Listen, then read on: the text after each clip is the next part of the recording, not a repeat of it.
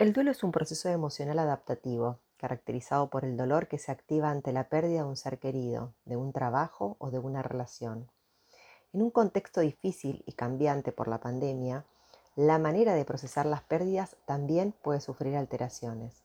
Soy Silvana Boneto, licenciada en psicología, y grabo este audio porque entiendo que la educación es una importante herramienta para cuidar nuestra salud mental. El duelo produce reacciones físicas y psicológicas habituales, manifestándose en una serie de fases que pueden ser o no sucesivas como la negación, el enojo, la tristeza y por último la aceptación. En estos tiempos de pandemia por el coronavirus, la pérdida de un ser querido o allegado se produce de forma repentina e inesperada. Es posible que el proceso de duelo no vaya a ser diferente en sus fases, pero sí puede experimentar algunos matices a partir de la falta de contacto físico con otras personas y la contención necesaria, la sensación de impotencia por no poder despedirnos de nuestro ser querido, el dolor por no haber podido cuidar o compartido sus últimas horas, por no haber tenido una última charla o por sentir que no pudimos hacer lo suficiente para evitar que eso pase. Todo esto puede profundizar los habituales sentimientos de tristeza, dolor, vacío, impotencia, rabia y hasta culpa. En este contexto también afecta el hecho de no poder realizar los rituales como ceremonias religiosas o velatorios, donde podemos estar acompañados de nuestros seres queridos y comenzar a transitar los primeros pasos del duelo.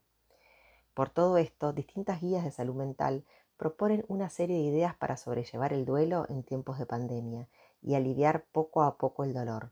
En primer lugar, es importante aceptar las emociones, saber que son normales, entender que el dolor está y que con el tiempo irá disminuyendo. Mantenernos en contacto con nuestros seres queridos. Si no se puede de manera presencial, utilizar todos los medios tecnológicos a nuestro alcance, llamadas telefónicas, videollamadas o mensajes de texto, ya que mediante la palabra podremos ir encontrando consuelo a través de los relatos y de las historias compartidas. También podemos escribirle una carta a esa persona que falleció, en caso de no haber podido tener esa charla final o despedida que hubiésemos querido. También podemos tomarnos un momento en algún rincón de la casa o en algún lugar tranquilo para rezar, meditar, hablarle a esa persona que ya no está. Se puede armar un álbum de fotos con alguna melodía de fondo como para poder recordar alguno de los momentos vividos.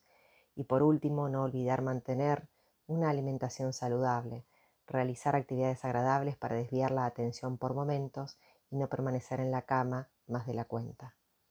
Si pasado cierto tiempo uno se percibe a sí mismo estancado en una situación, con un malestar intenso donde los sentimientos de tristeza y desesperanza no merman lentamente, o uno se observa en un estado de aislamiento que le impide volver a las actividades de la rutina diaria, o si se recurre a abuso de sustancias o comportamientos adictivos como el juego patológico o el abuso de la tecnología, buscar ayuda profesional siempre será conveniente. Como dice Tomás Atik, aunque la pérdida de un ser querido es un acontecimiento que no puede escogerse, la elaboración del duelo es un proceso activo de afrontamiento lleno de posibilidades.